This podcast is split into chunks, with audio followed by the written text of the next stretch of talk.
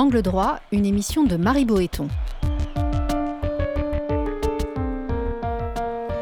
Aujourd'hui, Couloir de la mort, quel sens donner au temps qu'il reste? Avec Valentine Cuny-Le Calais. Entre le fort et le faible, c'est la liberté qui opprime et la loi qui affranchit. Écrire à des hommes hors du monde. Tel est le choix d'une poignée de Français correspondant avec des condamnés à mort américains. Noble mais inutile, diront certains. Cet engagement ne change en rien au sort de ces détenus. À tort, d'abord parce que soutenir un condamné à mort donne du sens au temps qu'il lui reste, ensuite parce qu'un tel soutien prodigue à certains l'énergie nécessaire pour batailler juridiquement, voire parfois pour obtenir révision de leur condamnation. Reste à savoir, côté bénévole, comment décliner cette solidarité. Doit-on leur offrir par ces courriers une vie par procuration? Comment se lier à ces hommes appelés à mourir sous peu? Comment, au fond, tenir sa juste place? On en parle ici et maintenant. Bonjour Valentine Cuny-Le Calais. Bonjour. Alors, je rappelle que vous êtes auteur euh, ces derniers jours d'un ouvrage qui s'intitule Le monde dans 5 mètres carrés, dans lequel vous retracez votre correspondance avec euh, Reynaldo, qui a été condamné à mort il y a une douzaine d'années aux États-Unis. Euh, d'abord, première question, pourquoi avoir décidé de correspondre avec un condamné à mort? Alors, au tout début, j'avais une, vision assez théorique et assez, euh, entre guillemets, artistique euh, de la peine de mort, via des films comme euh, La dernière marche ou À l'ombre de la haine. Et puis, au fur et à mesure, cette vision-là, elle est devenue un peu plus profondément politique, après que j'ai appris qu'environ la moitié de la population française, en vérité, était encore favorable à la peine de mort. Et, que des, des, partis politiques étaient encore favorables à son rétablissement. en l'occurrence, c'était en 2015 et le Front National n'avait pas encore enlevé de son programme euh, la peine de mort. Et euh, moi, j'ai fait des études du coup en école d'art. Euh, et, un jour, une de mes camarades a réalisé un projet, un projet graphique autour des, de lettres qu'une de ses amies échangeait avec un condamné à mort au Texas. Et ce, projet a été un, un choc, en fait. mon ami, sur le coup, n'était pas fier de son projet, mais moi, ça m'a énormément marqué. Et ça m'a donné envie de m'engager auprès de, auprès de l'ACAT, l'Action des chrétiens contre la torture et la peine de mort, pour euh, entrer moi aussi en correspondance. Quelle était votre vocation au départ? Est-ce que c'est euh, y a une volonté chez vous de, proposer à ceux condamnés à mort une forme de d'ailleurs, euh, de, lutter contre le rétrécissement de, de la vie de l'esprit? Quel est votre euh, souhait premier au fond? C'est en fait c'est exactement ça. En fait déjà j'avais je crois la, volonté profonde d'être utile à mon échelle, même à une seule personne parce que c'est déjà immense. Il euh, y a, un, verset du Coran qui dit que l'homme qui euh, vient en aide à, un seul humain euh, vient en aide à l'humanité entière. Et c'est quelque chose auquel je crois beaucoup. Et je me suis dit que, voilà, moi j'étais étudiante en art, j'ai toujours adoré écrire, j'ai toujours adoré dessiner. Et je me suis dit que c'était parfait pour, pour ça, pour la correspondance, que c'était quelque chose que, que j'aimais faire et que je pouvais faire dans la durée. Après, je ne m'attendais pas à grand chose en fait. Je suis, je suis entrée là-dedans sans savoir grand-chose, je, me suis juste dit que je voulais m'y engager profondément, sérieusement, même s'il pouvait y avoir des aléas qui m'auraient poussé à arrêter. Euh, mais il se trouve qu'en l'occurrence, je suis tombée sur quelqu'un avec qui j'ai pu me lier véritablement d'amitié. Et du coup, ça fait quatre ans que ça dure. Est-ce que, euh, alors Reynaldo, euh, sans qu'on rentre dans le détail sur ce qui lui est reproché euh, et ce pourquoi il a été condamné, dit Moi, je n'ai pas volé, je n'ai pas tué qui que ce soit. C'est son discours. Est-ce que vous, la, réalité de, ce qu'il a fait est, quelque chose qui vous importait? Est-ce qu'il vous importe de savoir ce qu'il a fait? Est-ce qu'il vous importe de connaître la vérité? Ou est-ce que votre mobilisation, quelque part, est une mobilisation de principe, quels que soient les actes qui peuvent lui être reprochés? Alors, je me suis engagée donc sans savoir à l'avance avec qui j'allais être mise en contact, pas du tout. Et c'est d'ailleurs quelque chose que je trouve très important euh, dans le programme de correspondance de la CAT, c'est que on, soumet voilà euh, son, nom à, la, liste de correspondants et ensuite c'est la CAT qui euh, qui nous donne un nom et une adresse. Et euh, je me suis refusée, avant de commencer à correspondre avec Reynaldo, je me suis refusée euh, à taper son nom sur Internet pour voir justement euh, pourquoi il avait été condamné. Par la suite, j'en ai parlé avec lui et il m'a dit va voir, parce qu'après tout, c'est normal que tu saches et, qu'on soit à armes égales là-dedans. Donc je suis allée voir, puisqu'il y, y a carrément les minutes du procès sur Internet. Il a été condamné pour le meurtre d'une femme retraitée lors d'un braquage qui a mal tourné. Il faut savoir que moi, je refuse de me prononcer sur euh, sa, son innocence euh, ou sa culpabilité. En revanche, une chose est sûre, c'est qu'il n'y a pas de preuves matérielles, c'est-à-dire euh, ADN par exemple ou, ou empreinte digitale, sur l'arme qui a tiré. Il a été condamné sur les témoignages de ses deux co-accusés qui, en échange, ont reçu des diminutions de peine. Ça, ça c'est c'est juste le. C'est établi. C'est établi. Mm. Euh, mais euh, voilà, je me suis engagée en sachant que j'allais peut-être euh, correspondre avec quelqu'un qui a commis des atrocités que je ne peux même pas imaginer. je savais simplement que je ne pouvais pas correspondre a priori avec des, des criminels sexuels, puisqu'il y a des limitations de correspondance pour eux. Mais voilà, j'aurais pu tomber sur un homme suprémaciste blanc avec des idéaux racistes hyper profonds. Et j'aurais tout fait malgré tout pour que cette correspondance fonctionne, sans renier ce, en quoi moi je crois et quelles sont mes valeurs. Mais euh, c'est un principe pour moi, quelles que soient les conditions, on ne doit pas être condamné à mort. Donc c'est au fond c'est l'injustice et c'est l'illégitimité de la peine capitale qui et, le système très répressif euh, qui, qui, va avec, qui vous fait correspondre. Ça n'a rien à voir avec euh, les attaches euh, et, la proximité de centre d'intérêt, la proximité affective que vous pouvez avoir avec un détenu. C'est une question de principe pour vous. Ah oui, oui, c'est une question, absolument, c'est une question de principe. quand vous dites attache affective, je sais que une, il y, a en gros deux images qui collent à, la peau des gens qui correspondent euh, avec des condamnés à mort ou avec des prisonniers en général. Soit la petite mamie qui n'aurait que ça à faire, soi-disant, soit la jeune fille un peu, euh, un peu obsédée par la mort. Et, ensuite, les médias font les gorges chaudes de, de, ce genre de d'histoires qui sont en fait finalement très, très voyeuristes. Et euh, on s'amuse à condamner euh, le mauvais esprit de ces jeunes filles, mais finalement, on en profite pour euh, étaler des histoires sordides. Et euh, non, j'ai pas spécialement de fascination ni pour la prison, ni pour, ni pour les tueurs. Mais pour moi, c'est, et pour, et ça devrait être pour tout le monde, pas que pour moi, la peine de mort est absurde sur le plan moral, humain et même matériel, puisque même en étant le plus cynique et pratique du monde, la peine de mort coûte beaucoup plus cher qu'une condamnation à vie. Euh, est-ce que vous êtes, euh, comment dire, très au clair sur ce que lui euh, tire au fond humainement de ce, type de correspondance épistolaire? Qu'est-ce qu'il en attend au fond? En fait, je pense qu'il faut prendre la, question dans l'autre sens. Tous les jours, en tant que personne en dehors de la prison, on rencontre plein de gens. Plein, plein, plein, plein de gens. Il suffit de, sortir dans un bar, il suffit de, de rencontrer des amis d'amis, tous les jours. Alors que pour un prisonnier, c'est un travail, en fait, de rencontrer des gens. Et c'est quelque chose d'absolument vital en fait. Et ils doivent s'engager donc dans ces programmes de correspondance simplement pour vivre ce qui nous, nous arrive le plus naturellement du monde euh, à un point tel que bah, qu'on l'oublie quoi. Vous dites à un moment donné parce que vous, vous êtes très honnête dans votre ouvrage à un moment donné vous vous agacez du fait que à un moment donné il n'y a pas grand chose dans ces lettres qui se répètent un peu etc. Et, et, et vous vous dites euh, mais au fond là est-ce que je me rends bien compte de ce qu'il vit etc. Euh, moi aujourd'hui j'ai rencontré plus de personnes que lui ces dix dernières années. Exactement. On a du mal à se le représenter ça c'est compliqué. En fait, de manière générale, la situation de la prison, on, balance des chiffres, on balance des 20 ans de prison, des 30 ans de prison, et on, oublie la réalité de la chose.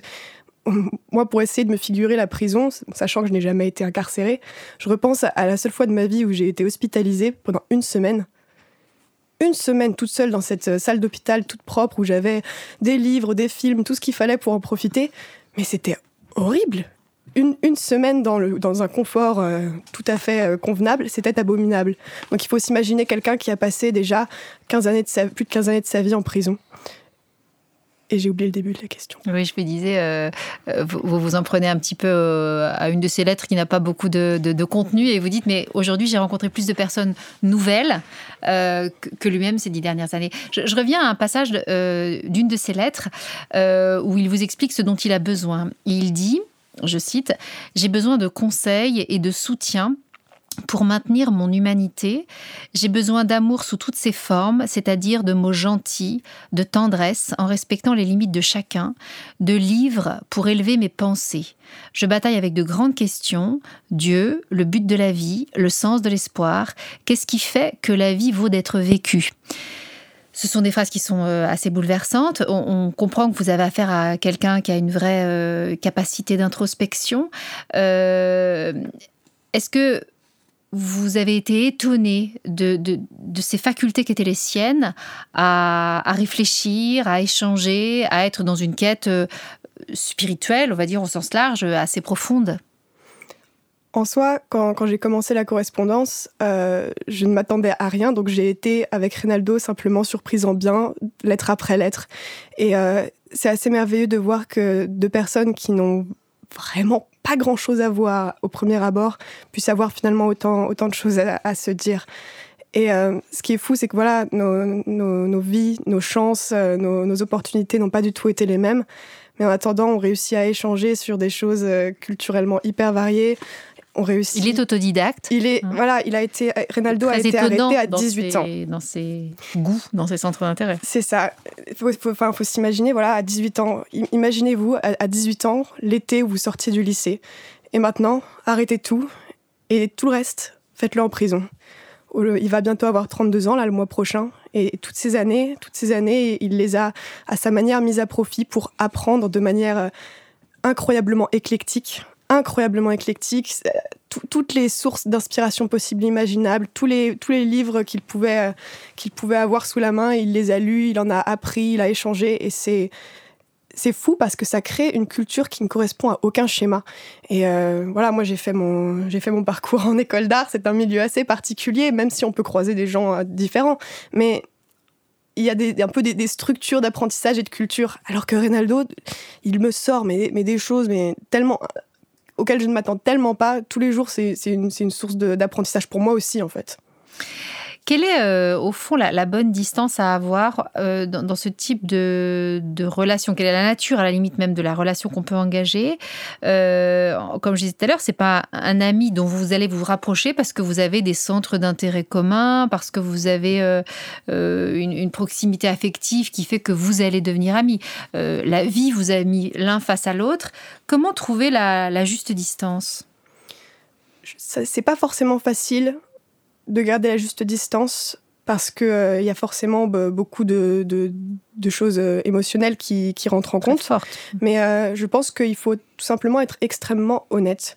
Et, ça vaut pour tous les éléments de la correspondance. Ça, c'est quelque chose... la, la CAT nous y prépare un petit peu dans la première lettre qu'il nous envoie avant qu'on commence à écrire en disant présentez les choses simplement, présentez si vous avez envie, euh, si vous avez envie de, notamment d'aider financièrement ou si vous ne pouvez pas, euh, ne culpabilisez pas vis-à-vis de ça. Euh, il précise aussi qu'il est possible que les détenus parlent de leurs problèmes affectifs et sexuels puisqu'ils en sont intégralement privés. Et là, pareil, si on est à l'aise pour parler de ça ou pas, il suffit de poser les limites et de voir aussi ce, qu'on a envie, euh, nous, de vivre. Moi, je connaissais très bien mes limites, mais euh, je connais des gens qui, euh, qui ont fini notamment bah, par épouser la personne avec qui ils correspondaient. Et voilà, je pense qu'il faut simplement être extrêmement honnête puisque les gens dans le couloir de la mort n'ont pas de temps à perdre. Il y a suffisamment de gens qui les abandonnent ou les, ou les trompent pour, euh, pour ne pas leur infliger ça à, notre niveau non plus. Je, rappelle que, que, dans le cas de la CAT, je crois qu'en en, gros, à l'heure où on se parle, 342 personnes français correspondent avec des condamnés à mort euh, américains. Euh, vous êtes vous-même, Valentine, très jeune, puisque vous avez 23 ans, vous avez commencé en 2016. cette relation-là, cette relation épistolaire-là, est-ce que vos proches vous ont dit attention, tu t'exposes à, à un type d'échange très particulier et potentiellement très douloureux? Parce qu'on est quand même face à quelqu'un qui peut euh, à tout moment, à qui on peut à tout moment dire euh, votre exécution sera tel jour à telle heure. Est-ce que vous craignez ça? Est-ce que vous craignez encore aujourd'hui ça? Alors c'est un peu particulier dans, le cas de Reynaldo, puisque, en, 2016, sa sentence a été déclarée inconstitutionnelle par l'État de Floride ainsi que des centaines d'autres prisonniers, euh, puisque l'État de Floride ainsi que d'autres États pratiquaient des sentences euh, euh, de, mort avec des jurys non unanimes, ce qui était techniquement inconstitutionnel depuis 2002. Et en 2016, ils se sont enfin rendus compte que toutes ces sentences n'avaient pas lieu d'être et les ont annulées. Du coup, Reynaldo ainsi que des centaines d'autres doivent bénéficier d'une resentence. Ce n'est pas un nouveau procès, simplement la, la phase de culpabilité n'a pas été effacée, mais c'est la sentence qui doit être revotée. Et il y a deux possibilités, soit de nouveau une peine de mort parfois des dizaines d'années après les faits, soit être condamné à la prison à vie sans possibilité de sortie anticipée. Sans possibilité de sortie anticipée, ça veut dire que en imaginant que euh, son avocat ou un nouvel avocat puisse démontrer euh, ou puisse apporter de nouvelles preuves d'une éventuelle non-culpabilité, il n'y aurait pas possibilité d'un nouveau procès, d'une nouvelle audience, même en, cas d'éléments nouveaux Oula, alors là, là c'est des détails juridiques, euh, j'en suis pas sûre, pardon. mais en tout cas, là, c'est pas du tout au programme. D'accord. Désolée. Pas de problème. Je, reviens malgré tout à ma question, c'est-à-dire que vous dites, voilà, pour Reynaldo, la question d'une de, exécution imminente ne se pose pas, puisqu'il attend euh, sa ressentence, comme vous dites. On peut imaginer qu'un jour la question se pose. Comment vous vous êtes préparé à ça? Alors, j'avoue que de manière générale, j'applique euh, le, mantra de Reynaldo en quelque sorte qui dit euh, un instant à la fois. Pour l'instant, la question ne se pose pas et j'avoue que je, ne préfère pas, pas, trop l'anticiper. et puis, de toutes les choses, les unes dépendent de nous, les autres n'en dépendent pas. Et ça, c'est vraiment l'une des choses sur lesquelles je n'ai aucune prise. Hmm. Donc, euh, Donc, de manière très stoïcienne, vous vous dites, je n'y pense pas puisque euh, ça ne dépend pas de moi. Pour l'instant, on va dire ça. Euh, vous avez euh, eu l'opportunité de vous rendre dans la prison à laquelle il se trouve parce que vous avez fait, euh, vous avez passé quelques mois aux États-Unis, à Chicago, si je ne m'abuse, pour vos études, et vous vous êtes dit, bah, je vais en profiter pour faire un vol intérieur et aller en Floride. Donc vous l'avez rencontré. Est-ce que vous pouvez nous raconter un petit peu dans cette expérience carcérale? C'était c'était extrêmement particulier. donc j'étais en effet donc en voyage d'études aux États-Unis et, et, donc j'étais toute seule sur le continent quoi. Et du coup j'ai eu la possibilité d'être euh, d'être logée chez une femme dont le mari est également dans le couloir de la mort et qui euh, donc je suis restée chez elle pendant trois jours et, euh, et chacun de ces jours elle m'accompagnait dans la salle de visite du couloir de la mort. C'est un endroit très particulier. Déjà, on est tous ensemble, il n'y a pas de vitres. C'est une salle remplie avec des tables et toutes les personnes qui ont une visite ce jour-là sont, rassemblées. Donc j'ai pu rencontrer non seulement Reynaldo, mais aussi euh, certains de ses camarades. C'est un endroit particulier et même si c'est en prison, c'est presque hors de la prison car c'est un lieu à part. C'est un lieu de trêve entre détenus. Euh, que soient leurs différents, jamais, jamais il n'y aura quoi que ce soit en salle de visite. C'est une règle absolue. Et c'est un lieu à la fois avec beaucoup de bonheur, puisque c'est, on voit des. Enfin, j'ai vu euh, un grand-père qui découvrait le visage de sa petite fille pour la première fois. C'est euh, un endroit où, les gens se rassemblent, mais c'est aussi un endroit très très triste, très tragique, puisque euh, enfin j'ai vu un, des hommes du couloir de la mort qui, était tellement vieux. Enfin, je n'arrive pas à, à, imaginer quel âge il avait au juste, parce que les années passent pas de la même manière derrière les barreaux. Mais c'était c'était un vrai crève-cœur en fait. Et, euh, et, voir pareil une, une, maman euh, en déambulateur rendre visite à son fils qui, qui avait lui-même l'air d'être aussi vieux qu'elle, c'est très particulier. Et euh, j'attendais le, moment de la rencontre avec un petit peu d'appréhension puisque voilà, je correspondais depuis un, an et demi avec Reynaldo. Et je me disais je me disais, est-ce qu'il va avoir la même voix que dans ses lettres, en quelque sorte? Et, en fait, ça s'est passé extrêmement naturellement. Dans le couloir de la mort, dans la salle de visite, les, euh, les, prisonniers considèrent leurs visiteurs comme leurs invités, prennent extrêmement soin d'eux et on a pu parler de, choses très profondes sur, euh, la religion, sur euh, la littérature, sur l'art et aussi sur des aspects très, très concrets de son incarcération. Et de ce point de vue-là, c'était une expérience assez forte. Et puis simplement aussi voir de mes yeux ce, système, cette prison, mhm. me rendre compte que, par exemple, les gens qui travaillent en prison, chacun individuellement, ils sont adorables, ils font leur travail, ils le font bien, ils le font respectueusement. Et c'est là qu'on se pose la question, à quel moment, dans ce cas, à quel moment ça devient immonde, à quel moment ça devient inhumain, alors que tous ces gens, un par un, sont, sont aussi gentils et respectueux. Est-ce qu'il n'y a pas dans la division du travail, euh, de manière presque systémique et intrinsèque, euh, une forme de déresponsabilisation de chacun? Exactement, exactement. Mais, mais, le vivre, juste, c'est quelque chose de voir. On, euh, on, en parle, on en parle pour, pour, pour, plein de choses, pour le, pour le nazisme entre autres, mais, mais le, le vivre pendant ces quelques jours, c'était très étrange, une dissociation très très étrange. Euh, lors de cette rencontre, euh, moi j'ai été étonnée de la banalité aussi, de ce que vous pouvez vous dire. Euh, vous, jouez pas mal, ça dure trois jours, hein, vous avez la possibilité de le voir trois jours de suite. Est-ce que Alors que pour nous-mêmes, Français, euh, qui n'avons plus à pâtir de cette, cette sentence-là, euh, et qui la voyons de manière très philosophique, existentielle, est-ce que quelque part, chez ces condamnés à mort, il y a une volonté au contraire de parler d'autre chose, d'être léger, badin, de, de, ne pas être renvoyé à, cette finitude-là? Est-ce que vous avez ressenti ça avec Reynaldo, qui, voulait vivre à travers votre correspondance aussi le, la banalité quotidienne de la vie? Totalement. Bah oui, en, salle de visite, en quelque sorte, malgré toutes les limitations, on essaye de recréer des instants en fait de, de vie familiale. C'est ça que c'est ça que j'ai beaucoup remarqué. Et euh, c'est par exemple euh, Reynaldo qui insiste pour euh, entre guillemets me faire la cuisine. Voilà, en mélangeant les quelques petites choses en fait toutes prêtes qu'on achète à la cantine. c'est la volonté, oui, de jouer aux cartes et de me battre enfin à la bataille corse. c'est voilà, j'ai vu il y avait un bébé, un bébé à, la table à côté de nous et, à un moment son, grand-père est allé est allé à, la cantine en disant est-ce que vous pouvez me passer un carton? Et le carton a servi de voiture improvisée à la petite fille ce sont vraiment des, petites parenthèses de vie familiale qui essayent de se recréer. Et c'est pour ça que ces moments sont extrêmement précieux parce que pour certains prisonniers, ils n'arrivent jamais et pour d'autres, ils sont très rares. Est-ce que euh, les conditions de détention des personnes condamnées à mort sont bien distinctes, bien différentes des, longues peines, des peines classiques? Ils sont entièrement séparés de la population générale. Donc leur cour n'est pas la même. La cour des populations générales, par exemple, il y a de l'herbe. C'est très, bête à dire, mais il y a de l'herbe. Alors que celle des condamnés à mort, elle est entièrement bétonnée. Donc en fait, ça fait plus de 12 ans que Reynaldo n'a pas touché un seul végétal vivant, même pas un brin d'herbe. Euh, bibliothèque, c'est la même chose. La plupart des prisonniers peuvent normalement voilà, circuler entre les rayonnages. Les condamnés à mort ont une salle à part euh, qui est séparée par un grand mur avec une vitre et ils doivent en fait rechercher dans un catalogue en ligne euh, les livres disponibles et, les faire demander par une, personne qui travaille de l'autre côté de la barrière. Quoi. C'est très particulier. Et puis évidemment, c'est l'isolement. Donc une cellule de 5 mètres carrés, isolement 23 heures sur 24 techniquement, il devrait pouvoir sortir tous les jours un petit moment, sauf que euh, en fait, euh, il se trouve que euh, ces moments sont regroupés plutôt à, deux trois moments de la semaine, donc il peut même pas parfois sortir tous les jours, quoi.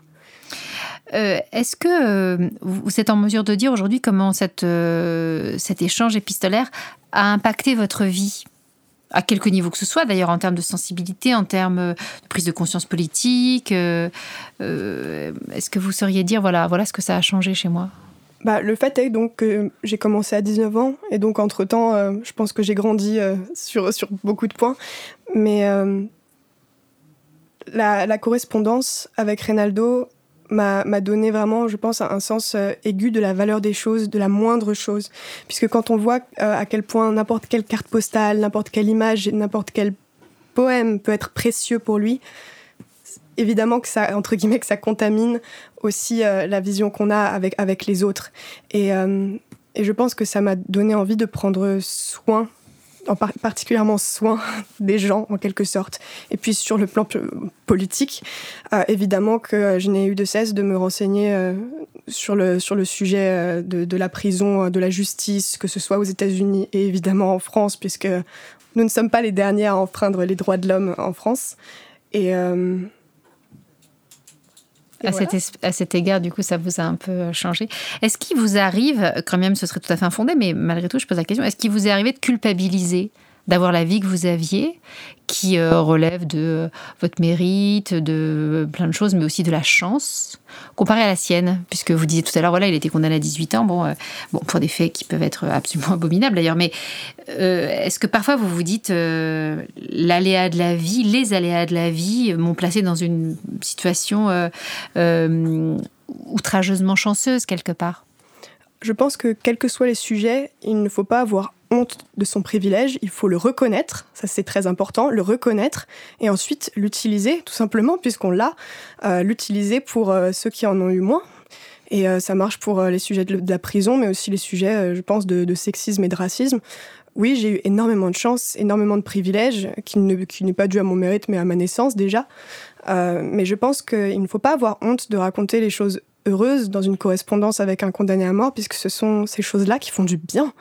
Et et aussi les choses malheureuses en fait, puisque même les des problèmes qui, qui semblerait minime à côté d'une condamnation à mort. J'ai envie de dire tout problème semblerait minime à côté d'une condamnation à mort.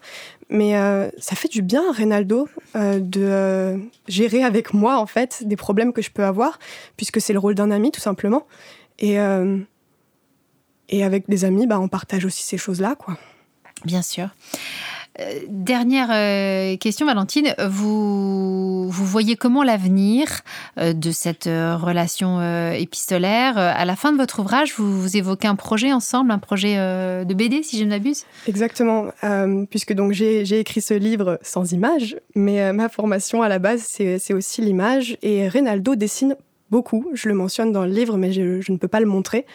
Et du coup, voilà, maintenant que ce livre est fait, je me dis que, que ce serait bien de faire quelque chose, un projet qui inclut aussi euh, la manière de raconter de Reynaldo. Et du coup, on a entamé ce projet de BD sur, euh, qui est à la fois un projet pour raconter son histoire, notre correspondance, mais aussi parler de ce que c'est que de créer une BD euh, en ayant l'Atlantique qui nous sépare et cette situation d'incarcération puisqu'il euh, il y a moult régulations de la prison qui font que c'est un projet compliqué à mener. Mais Je n'en ai pas parlé, mais en effet, il y a un arbitraire incroyable que vous listez au tout, tout départ. Tout, tout ce que vous ne pouvez pas lui envoyer, qui confine à, l'absurde. Euh, donc il y a une liste, qui, la, liste doit faire trois ou quatre pages.